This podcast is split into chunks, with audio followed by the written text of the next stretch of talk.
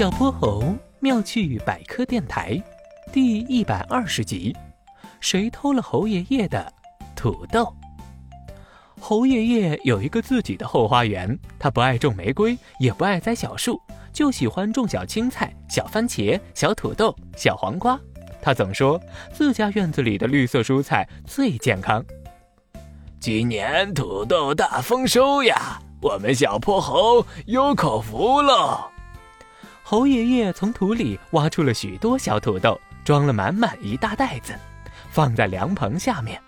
可没过了几天，这满满一大袋土豆居然全都不翼而飞，就连装土豆的袋子都不见了。猴爷爷寻思了半天，还是决定请自己的小孙子小泼猴来帮忙。可爷孙俩人把家里翻了个底朝天，还是没有发现一个土豆的影子。这时，隔壁邻居家传来了“哎呦哎呦”的声音，爷孙俩探着头往外看，小泼猴一眼认出来。这不是小坏蛋鼠大宝吗？你怎么了？鼠大宝脸上的五官扭曲成了一团，捂着肚子，哎呦哎呦的叫着，像是痛苦的不得了。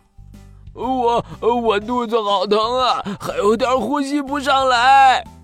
小泼猴想起自己以前吃海鲜食物中毒，也有过这样的反应。鼠大宝，你这样好像是食物中毒的反应，快说说你昨天和今天都吃了什么？我我吃了吃了土豆，可是吃土豆怎么会食物中毒呢？鼠大宝支支吾吾的回答：“你是吃了发芽的土豆吧？土豆发芽了，可不能再吃了。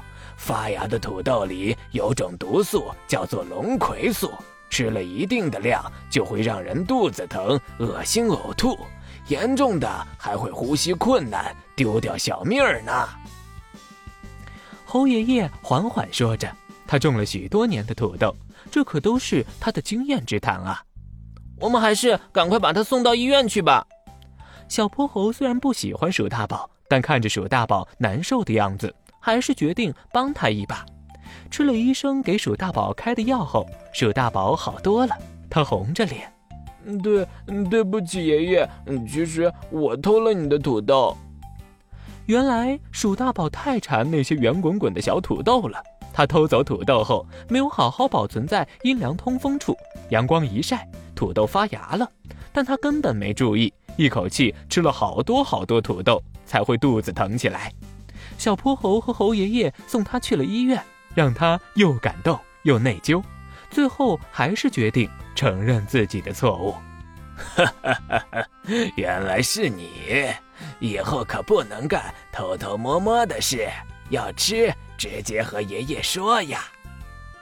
看在你勇敢承认的份上，我和爷爷就原谅你了。但是要罚你帮爷爷一起种剩下的发芽的土豆。没问题。鼠大宝臊红着脸，用力点了点头。小泼猴妙趣百科，一天一个小知识。如果你喜欢小泼猴，想和我成为好朋友，一定记得点击订阅哦。同时，非常欢迎大家在节目下方留言，把心中的大问题、小问题告诉小泼猴，我们会从中挑出好玩有趣的来做解答和分享。